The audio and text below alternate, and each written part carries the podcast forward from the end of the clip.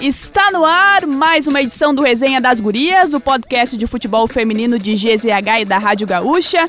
Eu sou a Valéria Possamay e comigo no estúdio está Carolina Freitas. Hoje com um super convidado, um papo que a gente queria fazer há muito tempo aqui no Resenha, que é muito necessário. Carolina Freitas está conosco, Arthur Elias, comandante do Corinthians, comandante das Brabas. E a primeira pergunta é toda sua. Estamos recebendo a Elite, né, Valéria, no Resenha das Gurias. Uh, Bem-vindo, professor. A gente fica muito feliz, né? Como a Valéria disse, em poder ouvi-lo era nosso sonho, pô. A gente, quem acompanha futebol feminino e não é fã de Arthur Elias, tá acompanhando futebol feminino errado. Então é uma grande honra para nós poder ter essa conversa contigo. E eu queria começar te perguntando, Arthur, uh, sobre a evolução, né, do futebol feminino. Acho que é um ponto que a gente sempre toca quando a gente recebe entrevistados no Resenha o que, que a gente pode ver de crescimento, né? Acho que o senhor tem uma longa caminhada no, na modalidade, quase duas décadas ali, né? O que, que o senhor viu, vê assim que a gente já evoluiu no quesito futebol feminino como um todo e o que, que a gente ainda tem, né, para crescer na modalidade em geral? Bom, primeiramente, prazer participar do, do podcast, da conversa, a resenha com vocês, né? Carolina, Valéria, então obrigado pelo convite. Olha, a pergunta é assim, uma pergunta que a gente, todos nós estamos nos fazendo frequentemente, né? O quanto o futebol feminino evoluiu e o quanto ainda a gente tem uh, ainda passos longos pela frente para dar as condições que as mulheres merecem dentro de uma preparação cada vez mais profissional, com equiparidade de condições, né? Que é o que a gente busca é, em relação à igualdade, essa parte econômica. Isso eu acho que vai do próprio desenvolvimento até onde ele vai conseguir alcançar. Mas a gente ter as condições de trabalho é, que melhoraram nos últimos anos, é, os times, os clubes de camisa, né, abrindo espaço para as mulheres poderem fazer o seu trabalho dentro do, do das suas melhores instalações. É, a mídia, né, a visibilidade, tudo isso foi um processo que é, não digo nem todo esse tempo, né? Eu estou bastante tempo no futebol feminino e demorou muito. Eu considero aí que a partir dos últimos cinco anos que o nosso desenvolvimento da modalidade foi mais rápido e começou a aparecer é, esse tipo de coisa, estrutura melhor, os clubes de camisa, né, pela obrigatoriedade ou pela oportunidade, que a gente chama, né, não deveria ser obrigatoriedade, deveria ser oportunidade, né, a visão que os clubes devem ter sobre o futebol feminino, é, a visibilidade, né, acho que a Copa de 2019 foi muito importante para isso, né, onde mais de um bilhão de pessoas no mundo assistiram, isso chamou atenção, mas é, o que ainda falta, acho que é tudo isso aumentar mais, porque tem margem, mas as receitas também, né? Então, eu acho que o investimento dos clubes também vai acompanhar o crescimento de receitas que a modalidade é, tem potencial para adquirir agora, né, com essa estrutura melhor e com essa visibilidade melhor. Então, o futebol feminino ainda tem uma receita muito grande na sua parcela de patrocínio, né, praticamente 90% das, das receitas são de patrocínio, e a gente precisa começar a ter receitas de bilheteria, porque você vê que com o trabalho mais sério dos clubes, o torcedor já quer estar presente, a gente precisa ter receitas de transações de jogadoras, né, isso está ainda no começo no mundo, mas nos próximos cinco anos, com certeza, isso já vai se tornar uma receita dos clubes. A gente precisa ter receita de, de cota de televisão, né? Como os homens têm, o masculino tem, é uma receita importante para o clube. Ou seja, são várias receitas que é, ainda não entram no futebol feminino, mas que eu acredito que nos próximos anos vão entrar e vão ajudar a esse desenvolvimento é, que tantos anos, várias e várias gerações de mulheres lutaram para que acontecesse. Professor, e, e até aproveitando na, nessa questão do, do crescimento, da evolução, eu lembro que na, depois da decisão do ano passado contra o Internacional, e vocês curiosamente né, tiveram as duas decisões nacionais contra, contra os, os times daqui do Sul, é, o senhor comentou que tinha que, aquele, que aquela grande decisão na Arena Corinthians e o primeiro jogo que nós tivemos também aqui no Beira Rio, né, pela presença de público, acho que o alto nível também de, de competitividade que tivemos tinha muito mais a ver com o futebol feminino como um todo do que propriamente só com o Corinthians, né? Que a gente sabe que é uma referência, que é, que é espelho para para os times mesmos que estão começando e até para quem já começou. É, e eu lhe pergunto Sim. em que patamar estamos? E, e, eu falo até já abrindo esse início de temporada, porque hoje a gente, e, e eu vejo particularmente que a cada ano a gente evolui em algum ponto. Hoje a gente tem os times de grande camisa investindo né, aquilo que se esperava, ainda falta muita coisa. Mas do outro Sim. lado, a gente tem um Ceará, por exemplo, né, que veio da, da, da Série A2 com campeão, mas que desmontou né, o projeto, tá colocando as meninas da base, e vocês tiveram a experiência de jogar contra. É, olhando essas duas situações, em que patamar a gente pode colocar o, o futebol feminino nacional hoje?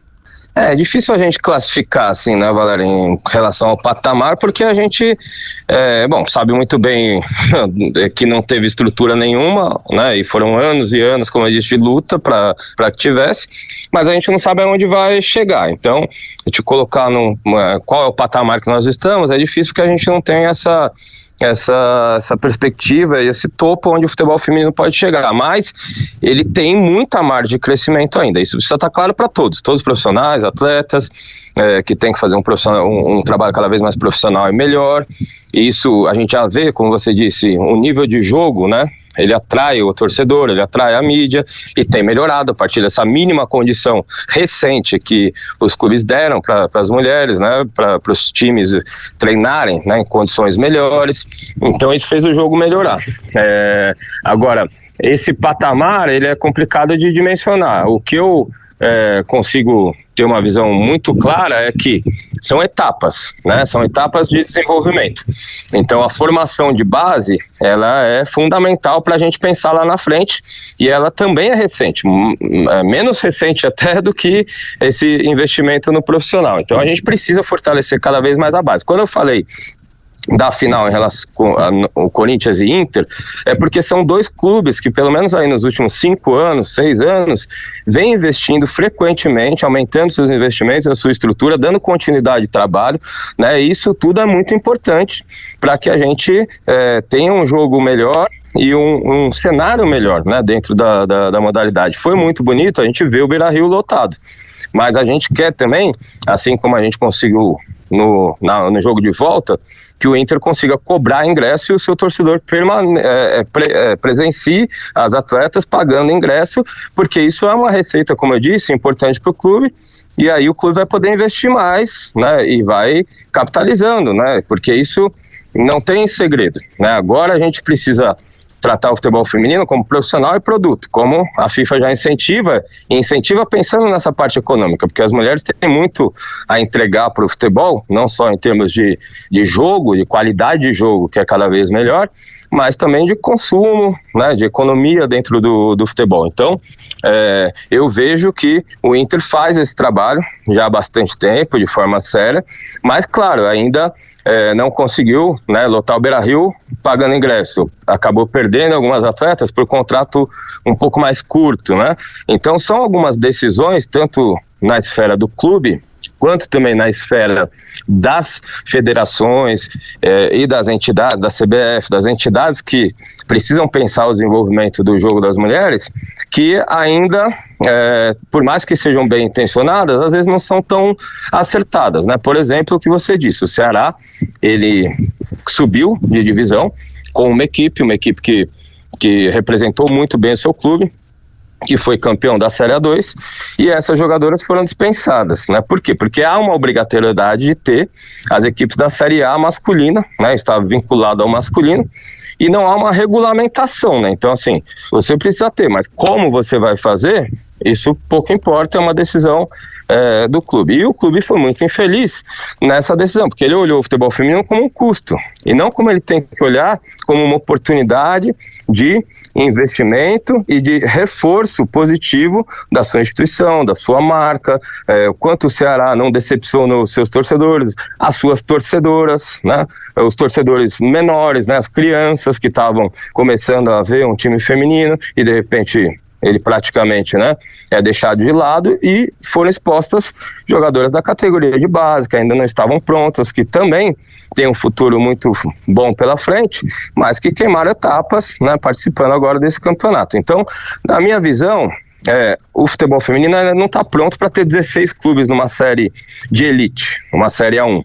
Né? Eu gostaria de ver uma Série A1 com menos clubes, com 10 clubes, no máximo 12, né? Onde a gente poderia jogar mais vezes entre os times de melhor nível, e isso é feito é, como modelo nos Estados Unidos. A liga não tem nunca mais de, bate ali 10, 11 times, na, na Alemanha são 12, na, na Inglaterra são 12, é, na França, se não me engano, também, enfim, na, nas principais ligas do mundo são, é, não são tantos times, mas eles jogam mais frequentemente entre eles. Então eu gostaria de jogar em ida e volta contra o Inter, contra o Grêmio, contra o Palmeiras, São Paulo, enfim, o Flamengo.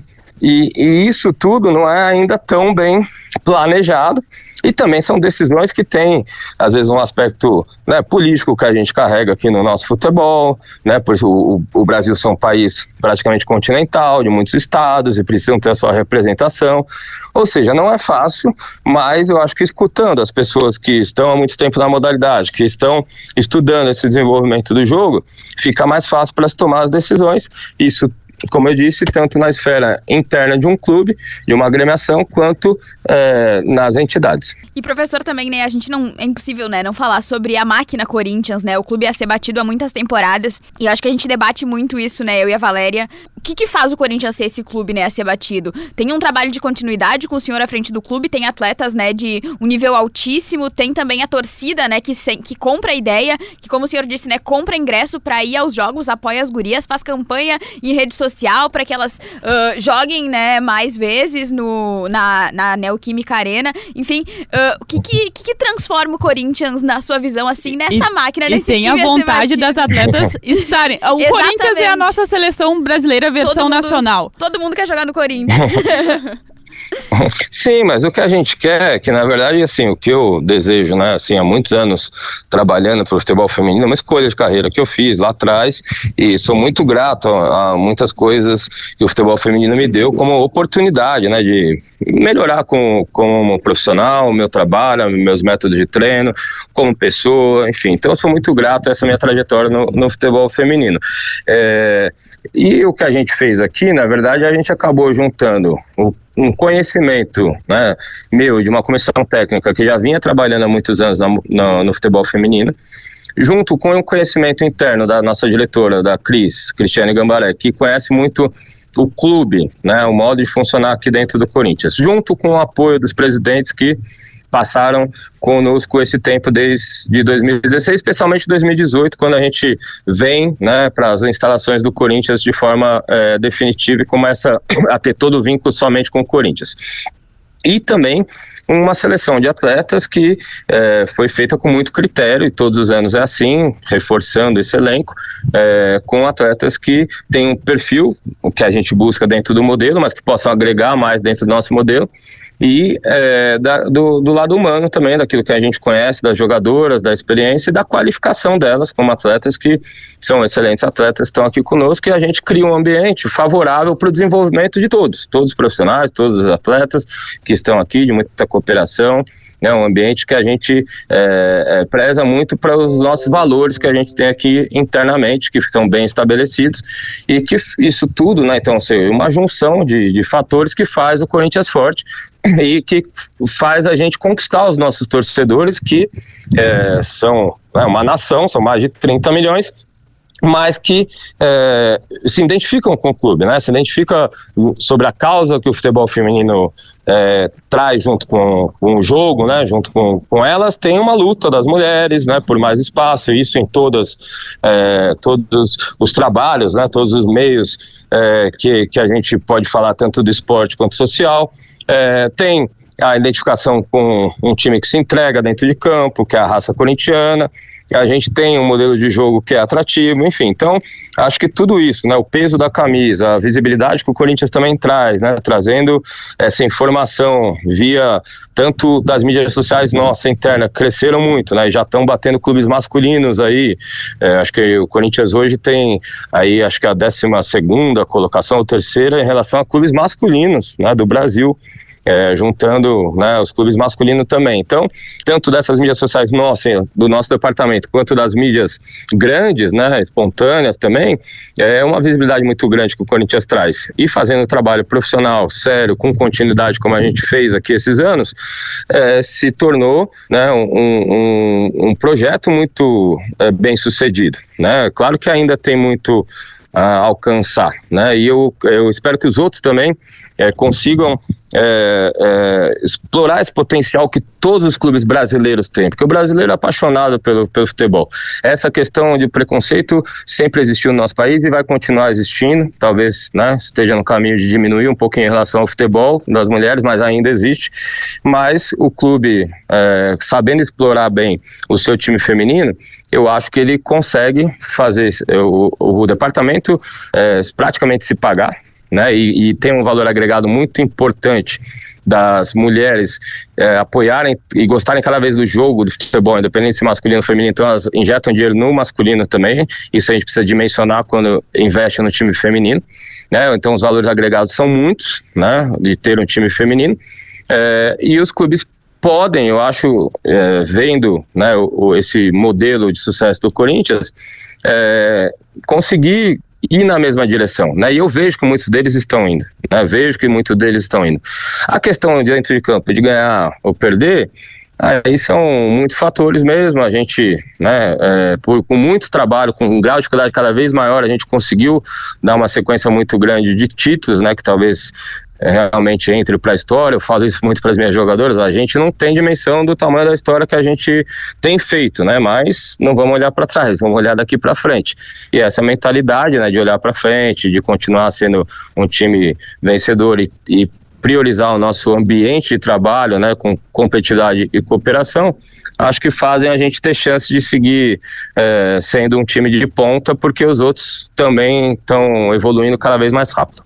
E até aproveitando sobre essa questão da mentalidade, professor, acho que uma das coisas também que, que a gente busca compreender, e claro que tem todo o trabalho de vocês e, e da própria postura das atletas, é de como encarar cada uhum. partida como no, nesse aspecto decisivo. E eu pergunto isso porque todo mundo tem o conhecimento da, do, da tamanha qualidade que tem o Corinthians, das atletas saberem também é, o quanto que elas são competitivas, também da sua própria qualidade, uhum. mas o como trabalhar isso para que, é, eu, eu, digo salto alto porque é uma, uma, uma figura que a gente usa no futebol, mas não entrar no jogo de salto alto, né, porque isso às vezes pode Sim. acontecer de uma forma até involuntária, e também o que mais o Corinthians quer a, alcançar, e aí a gente pode falar em nível de estrutura do projeto, mas também dentro de campo, né, o, o, o que ainda quer conquistar. Sim. É, olha, eu entendo que o jogo é, ele é um reflexo do seu trabalho no seu no dia a dia, né? Então, quando a gente tem um ambiente que ele é muito competitivo internamente, né, onde as atletas são desafiadas todos os dias, onde também as atletas têm oportunidade de ter um volume de treino grande e também um volume de jogo, porque eu acabo rodando bastante o elenco, dando oportunidade para todas, elas estão sempre sendo desafiadas, né?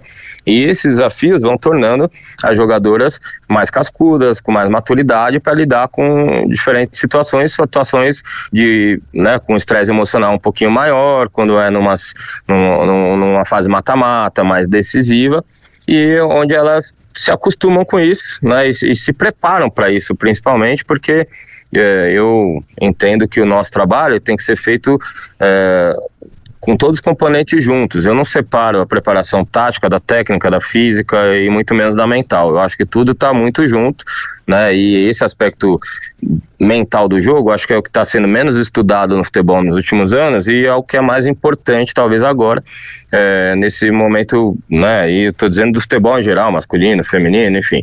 E claro, quando você tem uma equipe que ganha né, sucessivamente, como a gente é, tem, graças a Deus, conseguido, é, gera essa preocupação. Então, isso é um alerta que a gente tem que conviver todos os dias e trabalhar no nosso ambiente para que é, esse comportamento, né, de falta de concentração, né, de ah, achar que esse desafio, esse jogo vai ser mais fácil do que o outro, né, é, isso não apareça no dia a dia, porque se não aparecer no dia a dia, com certeza não vai aparecer no jogo. Então essa é a nossa nosso pensamento aqui, né, o meu em relação à liderança de todo esse processo e, e realmente elas respondem muito bem, porque elas sentem que é, trabalhando dessa forma elas evoluem né, a cada dia. As atletas, é, algumas vocês conhecem, muitas vieram recentemente aí do Grêmio, do Inter também, elas, elas veem que elas conseguem é, se desenvolver né, num grupo forte, com trabalho organizado e com essa identidade, essa mentalidade de vencer, né? Então elas é, realmente se fortalecem e isso tem, né, é, torna o dia a dia delas com sentido e elas é, aproveitam da melhor maneira. Então, é, realmente eu estou muito satisfeito com todo esse processo de todos os anos, porque não é fácil mesmo sustentar isso ao longo desse tempo. O que a gente quer para frente é o que a gente né, é, trabalha todos os dias, quer vencer, vencer o próximo jogo, vencer o, o campeonato que a gente está disputando. Aí até onde vai, eu não, não sei, mas a nossa meta realmente é, é, as competições que a gente tem agora. A gente não tem nenhum mundial, né? Tem talvez uma previsão aí de um mundial em breve, mas é, elas são internacionais, né? Internacional da, da, que é a Libertadores o brasileiro e o Campeonato Paulista são as três principais competições que a gente vai administrando elas e o objetivo nosso aqui sempre é entrar para disputar o título delas. E professora Valéria perguntou o que, que o Corinthians né, pensa, pensa e deseja. Eu queria perguntar o que Arthur Elias pensa para sua carreira, né? Talvez uma seleção brasileira no futuro próximo. Olha, a gente sempre quer o próximo passo, né, Carolina? A gente quer o próximo passo, que é, assim como eu disse das atletas, você se desafiar, né? Você querer cada vez mais e óbvio que em algum momento isso passa também por uma troca de, de clube, ou, ou enfim, como eu já disse até que eu tenho uma meta para mim, ou, né, um desejo, na verdade, que é trabalhar no futebol masculino. Eu não sei quando isso vai acontecer, pode ser mais em breve, pode ser um pouco mais para frente. É, como você disse, a seleção, não só brasileira, outras é, é, que podem acontecer, mas é, também o, o, profissional, o treinador, ele está muito focado no, no, dia a dia, né? Eu tenho muito isso para mim, assim, eu foco muito no dia a dia para que eu é, consiga vencer e aí eu, as oportunidades vão ser consequência disso, né? Então eu não me preocupo tanto é, com o que pode vir. Claro que ano a ano eu faço uma reflexão sobre a minha carreira, aquilo que né, eu espero mais para frente, se a gente está no caminho. E nesse sentido, eu, todos os anos eu tive uma resposta positiva porque eu me sinto muito bem no Corinthians, estou muito feliz aqui. Acho que o Corinthians tem, tem me dado uma, estrutura cada vez melhor para trabalhar, isso é fundamental.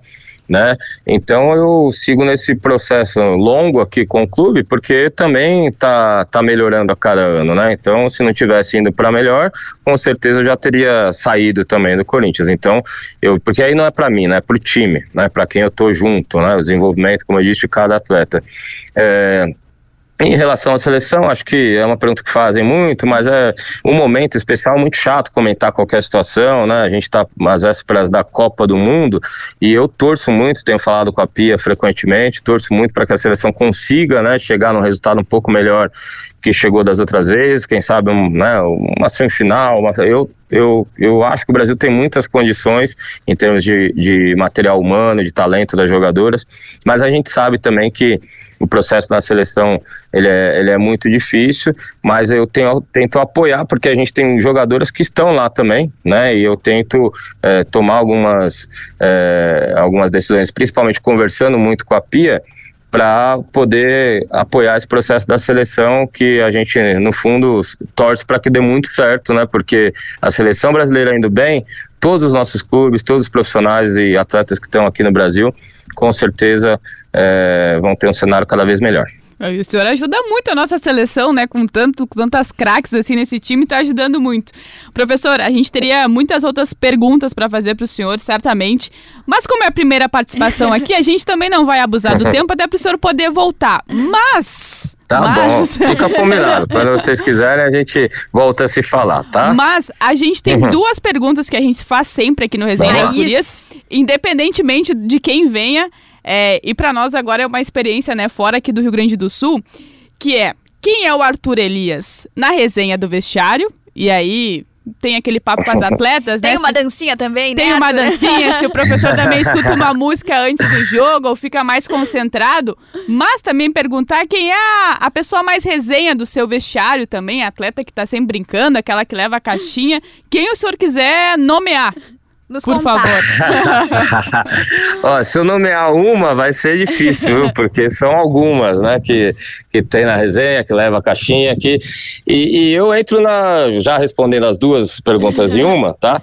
Eu entro no clima delas, né? Que a gente tem que estar nesse jogo muito feliz por ter a oportunidade de defender a camisa, de estar junto, né? De... O jogo de futebol é o, o momento que a gente trabalha tantos dias na semana, né? Para estar tá lá e ser feliz dentro do campo, sejam elas ou eu na beirada, né, com um prazer de comandar a equipe que eu tenho.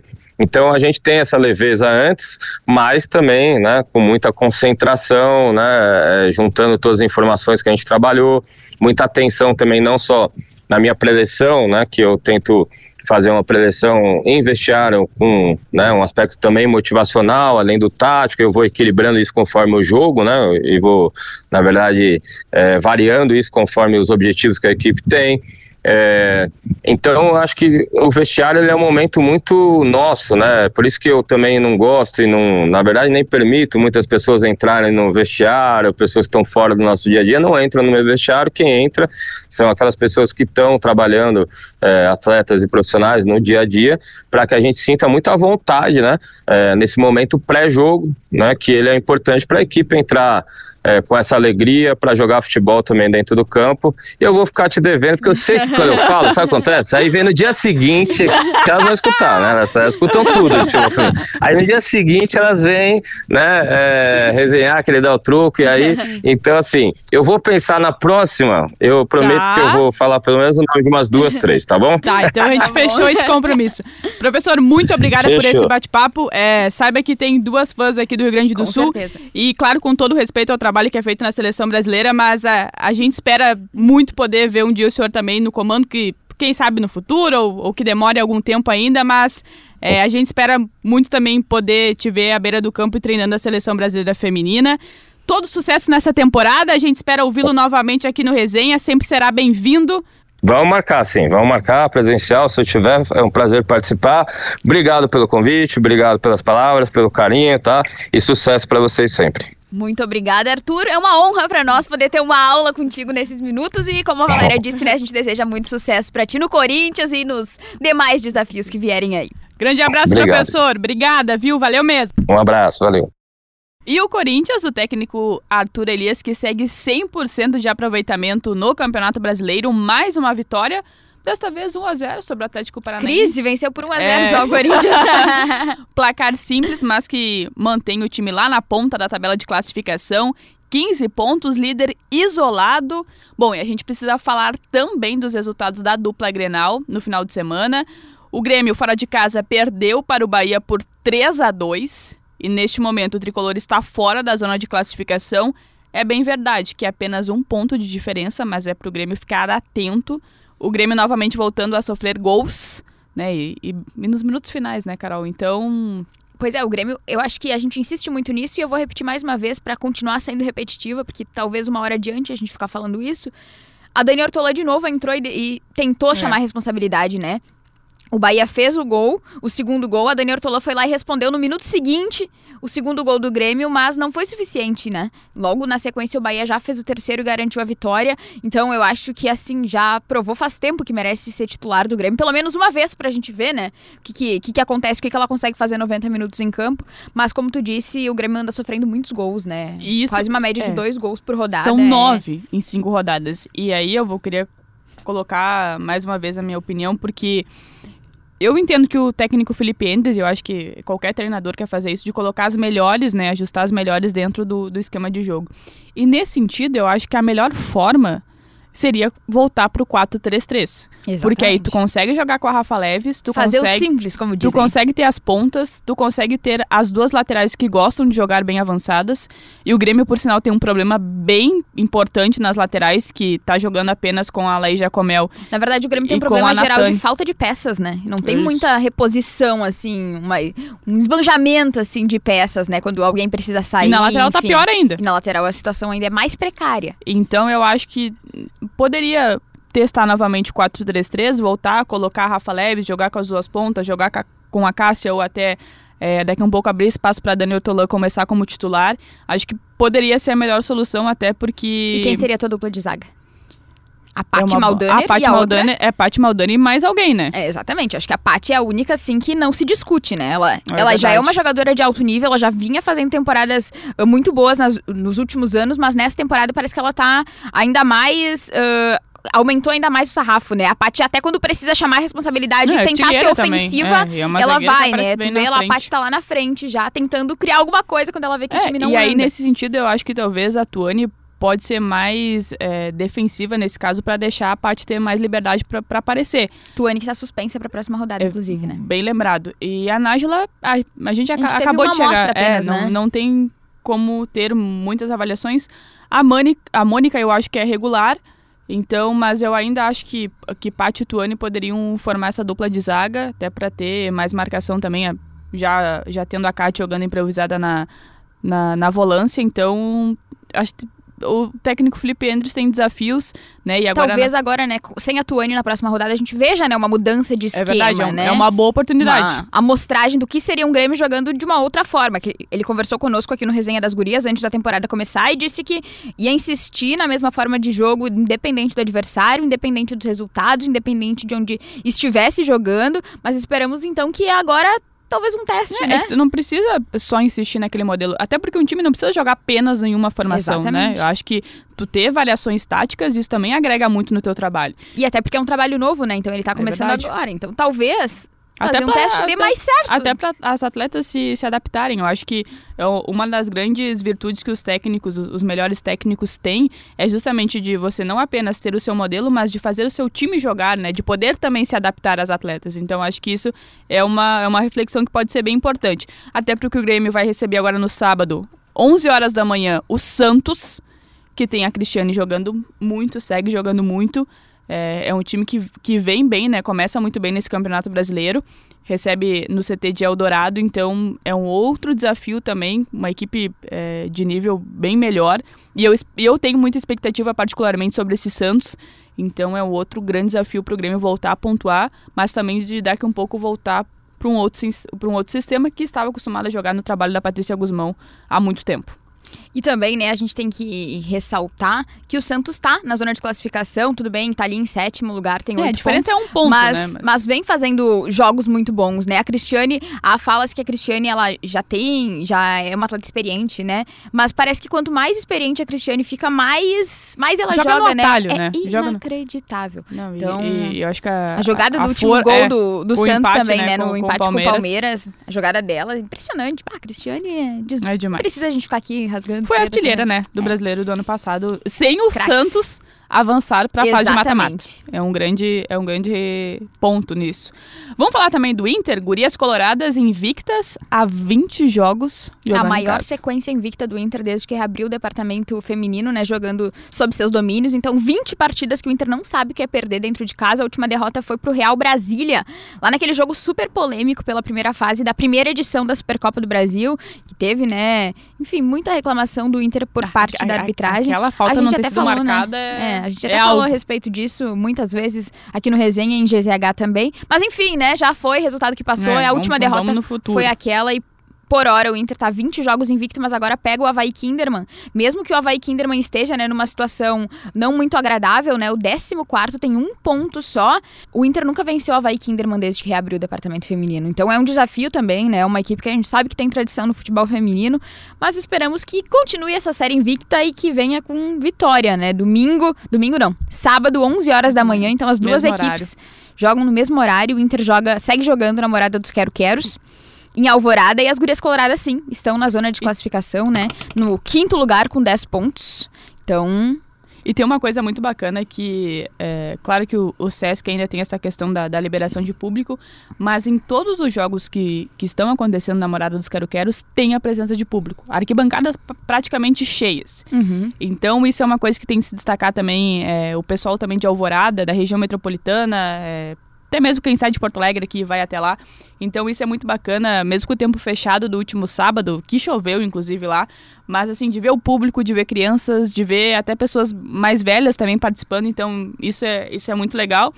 Né? E, e para elas é um incentivo muito a mais, um incentivo a mais. E também é aquela história que a gente fala sempre, né? E, os, e quem vem aqui conversar conosco também sempre ressalta que o torcedor ele tem que estar tá acompanhando o time sempre, não só quando é uma decisão e daí Perfeito. os clubes resolvem mandar os jogos nos grandes estádios, né? Uh, a assessoria do Inter nos passou que esse último jogo contra o Cruzeiro tinha 235 pessoas na morada dos Quero Queros. Como tu falou, não era um tempo muito bom. O horário também não a era dos melhores, reduzida, 11 né? horas tem da manhã. Tem que, tem que se Exatamente. isso, mas... Exatamente. E também tinha jogo do masculino à tarde, né? Então as gurias é. jogaram às 11, depois o, o Inter jogou pelo gauchão às 6, né? Contra o, contra o Caxias. Então eram... Tinha vários fatores pro torcedor usar como desculpa para não ir, mas mesmo assim a gente teve um bom número de torcedores. É o segundo maior público uh, do, do futebol feminino gaúcho nessa temporada, só atrás do, do Inter e Atlético Paranaense, que a gente sabe foi no Beira-Rio. E sempre que os jogos são nos estádios maiores, atrai mais público, né? claro, né? Então... Claro. Ah, e aí fica o recado, né?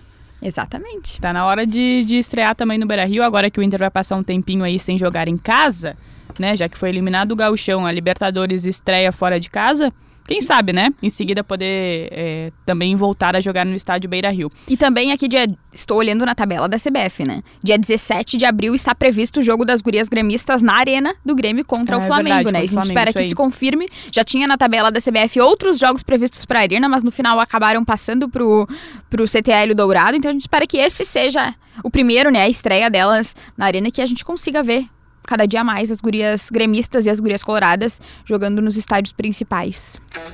Que é muito importante, né? Isso. Dito isso, Carolzinha, nós vamos ficando, vamos ficando por aqui com mais uma edição do Resenha das Gurias. Você já sabe, todo mundo já sabe. Vai lá no Spotify, ative o sininho, dê as cinco estrelas para não perder nenhum episódio. Se você ainda não ouviu os outros, é o primeiro que está acompanhando agora, volta lá porque tem muito conteúdo bacana aqui no Resenha das Gurias, não só aqui no Spotify, mas também em GZH, no SoundCloud, em todas as plataformas você confere o Resenha das Gurias. A gente volta na semana que vem. Beijo, Esgu!